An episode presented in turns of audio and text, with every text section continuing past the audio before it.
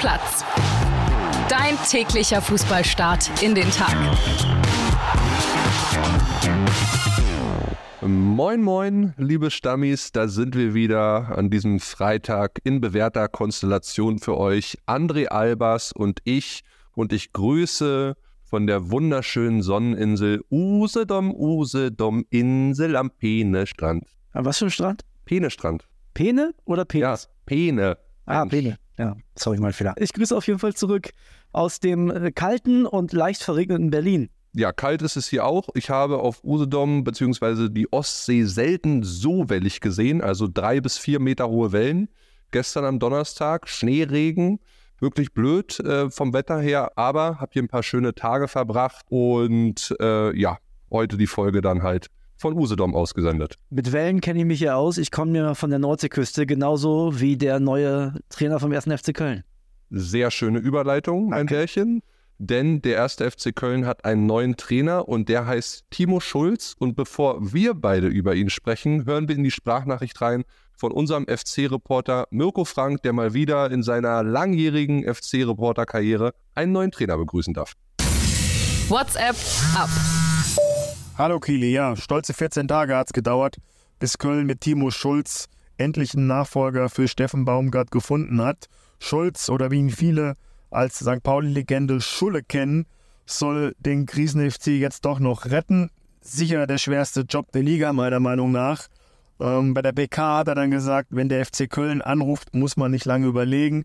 Das Gesamtpaket aus Mannschaft, Standort, Stadion und Fans hat schon eine Anziehung auf uns Trainer. Die Anziehung ist meiner Meinung nach eher bescheiden. Man muss eher überlegen, ob man Mitleid mit ihm haben muss denn Köln ist in größter Abstiegsnot als Vorletzter. Dazu darf der FC keine neuen Spieler aufgrund der Transfersperre holen. Sicher alles andere als äh, eine gute Voraussetzung oder eine leichte Voraussetzung, um einen Club noch zu retten, auch wenn der Abstand zu den ähm, rettenden Plätzen nicht wirklich groß ist. Er hat auch sein erstes Training schon geleitet am Geisbockheim. Was auffällt, er lacht viel, ist kein Brüller wie Ex-Coach Baumgart. Äh, er gibt eher friesisch, nordisch, zurückhaltend ruhige Anweisungen, sagt auch selbst, dass er kein Typ Baumgart 2.0 sei. Wie lange Schulz beim FC unterschrieben hat, dazu hat der Club sich nicht wirklich geäußert. Nach unseren Infos soll es aber keinen Vertrag für die zweite Liga geben. Bleibt Schulz aber drin, dann soll sich der Vertrag verlängern. Ja, André, eine skeptische Nachricht von unserem Reporterkollegen Mirko Frank und auch eine tolle Info dazu. Also, wenn es runtergeht in die zweite Liga, ist er dort nicht Trainer. Ist natürlich auch irgendwo für ihn ein Anreiz, dass jetzt dieses Jahr, was viele sagen, nicht machbare, doch machbar zu machen, oder? Ja, ist er nicht Trainer, hat er ja nicht gesagt. Er hat erstmal keinen Vertrag. Ich glaube, das sind zwei unterschiedliche Sachen. Ich würde sagen, wären wir hier in einer Reality-Show, Kiddy, dann wäre das the perfect match. Denn das ist doch genau die Kategorie von Trainer, auf die der erste FC Köln überhaupt nur zurückgreifen kann, meiner Meinung nach. Also 100 Prozent. Ich, ich wüsste gar nicht, wer es sonst machen soll. Ein junger Trainer, ein noch junger Trainer, der Ambition hat, selber aber noch nie in der Bundesliga äh, tätig war, trotzdem Erfahrung auch auf höherem Niveau, weil er zuletzt, auch wenn es nicht gut geklappt hat, bei Basel in der Schweiz. Und für Timo Schulz ist es wahrscheinlich auch genau die eine Chance, Bundesliga-Trainer zu sein. Und von daher würde ich sagen, mehr geht gar nicht. Also auch, auch wenn wir völlig zu Recht Keller ja kritisieren in den letzten Wochen, weil er da wirklich Scheiße gebaut hat mit äh, dieser Transfersperre jetzt und möglicherweise auch seinen Trainer ein bisschen vergrault hat. Das ist, glaube ich, so ziemlich der beste Griff, den er hätte machen können. Ja, die Situation ist sehr hart. Sie erscheint wenig machbar. Das ist natürlich auch die Riesenchance für Timo Schulz. Du hast diese Baselzeit angesprochen. Die ist völlig in die Hose gegangen. Zuvor hat er ja beim FC St. Pauli an der Seitenlinie gestanden, da durchaus erfolgreich, 92 Spiele, 1,45 Punkte, aber in Basel nur 11 Spiele, unter anderem in der zweiten Quali-Runde für die Conference League schon rausgeflogen gegen ein kasachisches Team. Also das gar nicht so gut. Und die Frage, die ich mir jetzt stelle, kriegt er diese ganzen Baustellen wirklich behoben beim FC? Ja, Abwehr dicht machen, vorne die Sturmflaute beenden, nur 10 Tore in der Hinrunde quasi gemacht. Und er ist ja jemand, der, ich habe mal nachgeguckt, gerne im 4-3-1-2-System mit zwei Stürmern spielt. Das hat Baumgart auch dreimal versucht in der Hinrunde, nämlich gegen die Top-Teams Bayern, Stuttgart und Leverkusen. Resultat davon null Punkte, null Tore. Ne? Möglich wäre natürlich vorne Tigges und Selke. Ah, ich weiß nicht, ob er da so das Sturmmaterial vorfindet für sein Lieblingssystem, aber warten wir es einfach mal ab. Ich bin durchaus auch skeptisch, so wie Mirko. Also Skeptisch bin ich, wenn, dann wegen des Kaders des ersten FC Köln, weil der halt nicht gut genug ist, aber da kann der Trainer ja am Ende jetzt nichts machen. Ne? Dieses 4-3-1-2-System, was du angesprochen hast, das ist ja bei Schulz ganz oft eine Raute. Also da in dieser Dreierreihe ist ein Sechser, der sich relativ tief fallen lässt. Wir wollen jetzt nicht zu, zu tief da in die Taktik gehen, aber das Spielermaterial, das möchte ich eigentlich nur sagen, hat der FC eigentlich. Denn die haben nur drei Außenspieler im Kader, von denen zwei, nämlich Thielemann und Meiner, auch die zweite Spitze machen können. So, das heißt, der Einzige, der vielleicht so ein bisschen rausfällt, ist Ali Du. Keins kann sowohl auf der 10 als auch einen von den beiden Achtern spielen. Uth kann ja auch den Zehner machen, wissen wir ja auch alle. Von daher, grundsätzlich passt der Kader. Paccarada zum Beispiel, der hat gerne zwei klare Außenverteidiger und der Paccarada hat das unter ihm ja auch schon gespielt bei St. Pauli. Also der kennt das System, was auch kein Nachteil ist. Ich glaube, dass Trainer und Kader schon irgendwie zusammenpassen. Ich weiß halt nicht, ob das auf Bundesliga-Niveau zusammenpasst. Und deswegen muss man die Skepsis so ein bisschen teilen, klar. Ja, mal gucken, ob wir morgen schon weitere Schlüsse und Erkenntnisse ziehen können. Dann geht es nämlich zum Testkick nach Essen und in einer Woche dann quasi einer Woche die Ligapremiere von Timo Schulz als Köln-Trainer gegen Heidenheim und das wird dann schon sehr, sehr richtungsweisend. Gut, dann kommen wir auf den Transfermarkt zu sprechen und fangen an mit dem VfB Stuttgart. Ist ja ein durchaus spannendes Transferfenster beim VfB. Geht in allererster Linie, na klar, um Zero Girassi, langfristig natürlich auch, aber um Alexander Nübel. Stuttgart will ihn ja möglichst langfristig halten. Die Leihe endet eigentlich im Sommer und es gibt jetzt gute Nachrichten. Die Chancen steigen auf einen weiteren Verbleib von Alex Nübel. Und wie dieses ganze Konstrukt dann aussehen könnte, erzählt uns einmal VfB-Reporter Felix Arnold. Servus Stammis. Ja, so wie es aussieht, äh, könnte der VfB doch gute Chancen darauf haben, Alex Nübel noch über diese Saison hinaus zu halten. Der Torhüter ist ja aktuell vom FC Bayern nur ausgeliehen bis nach der Saison, zeigt aber in Stuttgart bärenstarke Leistungen. 6 zu 0 Spiele, über 72 Prozent bei den Paraden. Besser ist aktuell nur Bayer-Keeper Lukas Radetzky. Und aus dem Grund ist es kein Wunder, dass die VfB-Verantwortlichen alles dafür tun, um den Torhüter noch länger im Schwabenland zu halten. Und anscheinend sieht es so aus, nach unseren Infos, dass die Bayern bei diesem Plan mitspielen. Es ist nämlich so, der Torhüter hat ja beim FC Bayern noch einen Vertrag bis 2025 und die Bayern wollen nach unseren Infos diesen Vertrag vorzeitig verlängern, um Nübel nochmal für eine weitere Saison an den VfB ausleihen zu können. Auch in München beim deutschen Rekordmeister hat man die Entwicklung des VfB und natürlich auch von Stammtorhüter Nübel intensiv verfolgt und ist sehr zufrieden damit, wie die Leihe momentan läuft. Nübel selber, der aktuell nicht äh, mit uns Medienvertretern sprechen will, ähm, fühlt sich sehr, sehr wohl hier, wird auch im Stadion bei jeder gelungenen Aktion von den Zuschauern mit Sprechchören gefeiert. Und dementsprechend sieht es momentan ganz gut aus, als hätte der VfB weiterhin Ruhe im Tor, was ja in den letzten Jahren eher nicht der Fall gewesen ist.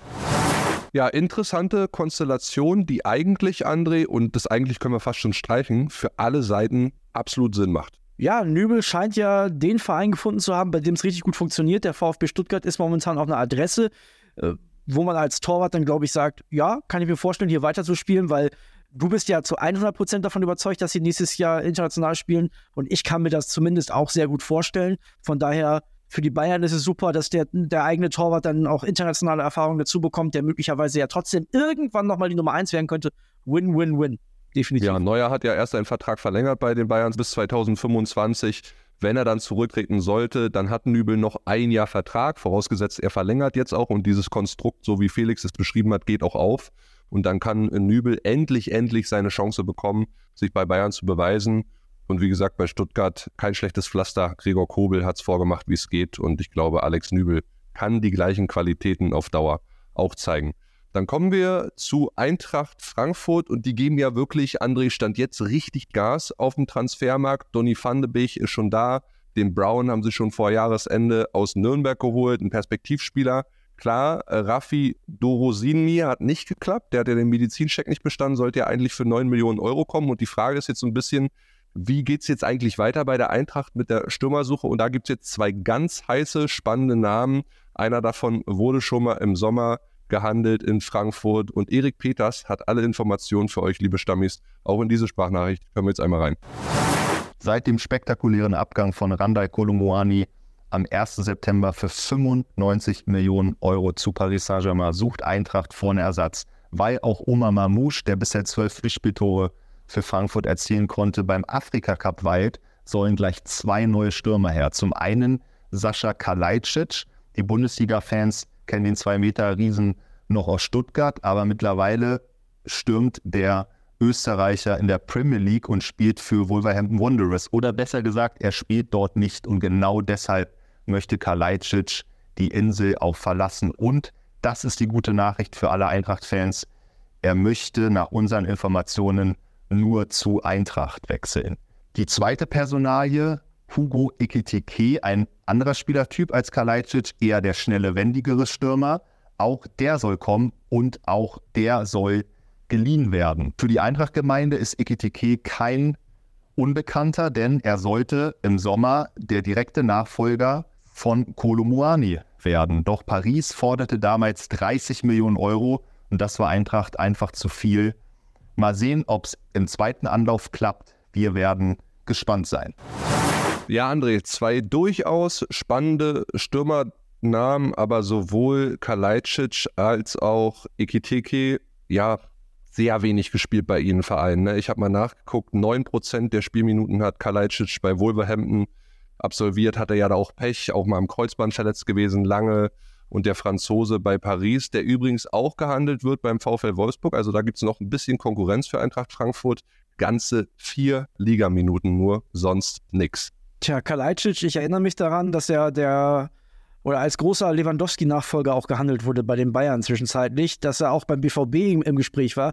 Dann wechselt er nach England zu einer 1B-Adresse nach Wolverhampton, verletzt sich, du hast es gerade gesagt, verletzt sich schwer. Ich glaube, das ist genau dieser Knackpunkt in seiner Karriere, äh, der es für Eintracht Frankfurt auch überhaupt möglich macht, den Spieler jetzt zu verpflichten. Aber wir wissen auch beide, vor allem du wirst es noch besser wissen als ich, als Zwei-Meter-Hühne, wenn du da dieser Körperregion Probleme hast und vielleicht auch dauerhaft Probleme hast am Knie, ist halt die Frage, ob du mit der Größe nochmal wiederkommst und nochmal wieder die Leistung bringen kannst. Ne?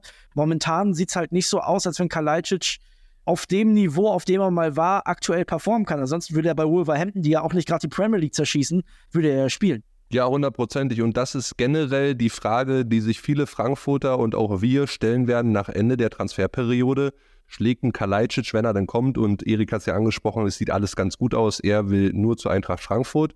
Dann haben wir auch noch einen Donny van der Beek, ja, der auch keine gute Zeit bei Man United hatte. Also wenn Topmöller die alle hinbekommt, Chapeau, dann kann es richtig, richtig gut werden, auch was deine These angeht und so weiter, Richtung Conference League äh, weit marschieren, auch mhm. in der Bundesliga oben dabei bleiben. Aber funktioniert es nicht, dann hauen natürlich alle auch wieder drauf und äh, das muss sich Markus Krösche dann am Ende der Saison wahrscheinlich auch gefallen lassen. Aber sehr, sehr äh, spannend, was da in Frankfurt aktuell passiert. Ja, der französische Hugo, ne, der ist ja nicht so ganz begeistert von Frankfurt gewesen, wenn ich mich richtig erinnere, im Sommer. Jetzt scheint er die Stadt doch ein bisschen mehr zu mögen und den Club, weil es halt bei Paris gar nicht läuft.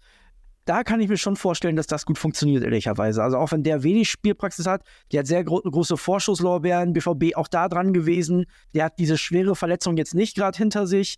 Also ich glaube, wenn die Eintracht den verpflichten kann, ist es nochmal eine andere Sofortverstärkung. Ich will nicht sagen, dass es mit Kleitsch nicht klappt, nur das Risiko ist für mich irgendwie ein bisschen größer.